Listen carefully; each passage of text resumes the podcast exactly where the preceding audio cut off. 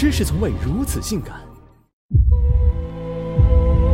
它是释放压力的捷径，是催化灵感的妙药。它时而让你瘫软无力，静若处子；时而让你马达全开，动若疯兔。它如同白色幽灵，挥舞着罪恶的魔爪，悄然侵袭着社会的每一处角落。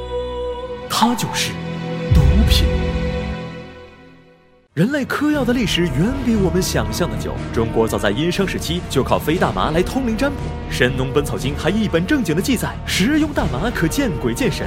南北朝知名道士陶弘景也吹捧大麻与人参混搭食用，有预见未来的神奇魔力。当然，古人亲切地称大麻为梦神。到了唐朝，罂粟被引入中土大地，贵族老爷们起初用来观赏，劲头一过，好事者发现他们居然还能吃，更能入药，但总算是没往那方面想。转眼到了元朝。历史的车该翻还得翻，罂粟的隐藏属性终究没保住，从此由它而生的鸦片逐渐成为热销品。大清亡了，它还在续。另一边的欧罗巴情况大差不差，鸦片不是被拿来吞云吐雾，就是被用作麻醉镇痛。为了摆脱他祖传的高成瘾性，药剂师苦思冥想，从鸦片中提炼出吗啡，结果又翻车了。事实证明，吗啡的成瘾性更大。老百姓还没爬出鸦片的坑，又跌进了吗啡的坑。为了填坑，化学家通过吗啡合成出海洛因，结果怎么说嘞？自己挖的坑，含着泪也填不完了。之后几十年间，各类新型毒品层出不穷，昔日的良方成了恶名昭著的恶魔。一般来说，圈子越乱，嗑药的几率越大。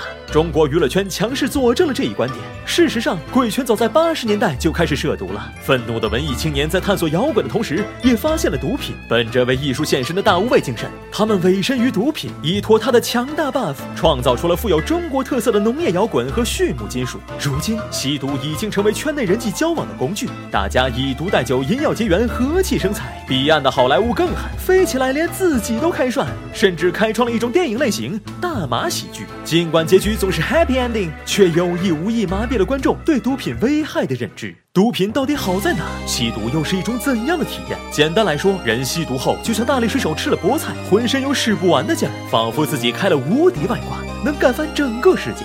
然而，一旦落地，强烈的身体依赖和更难摆脱的精神依赖，能把人折磨死。据调查，百分之九十八的瘾君子戒毒一段时间后都会复吸，然后陷入自责、戒毒在复吸的死循环中。真正能阻断他们复吸的，是建立完整的社会身份、他人的价值认可以及值得追求的目标。这显然比戒断身体依赖要难得多。截至二零一五年底，全国有吸毒人员二百三十四点五万名，吸毒人员呈现低龄化和多元化的趋势。金三角仍是境内海洛因和冰毒片剂的主要来源地。调查显示，二零一五年执法部门缴获金三角海洛因七点三吨，冰毒片剂十一点二吨，分别占全国海洛因、冰毒片剂缴获总量的百分之八十三和百分之九十三点三。随着网络的普及，贩毒集团利用网络散货的问题也日益突出。禁毒之路任重而道远，不扎好篱笆，老莫的金今天就是我们的明天。古人云：“万恶毒为首。”对我们而言，无论再怎么追求刺激的感官体验，有些路永远不能走，只因没有重新来过的机会。珍惜生命，远离毒品，从来都不只是一句口号。承受的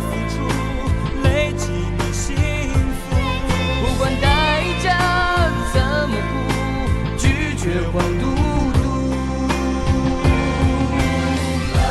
啦啦啦啦啦啦啦啦啦，拒绝黄，拒绝毒，拒绝黄赌毒，拒绝黄赌毒。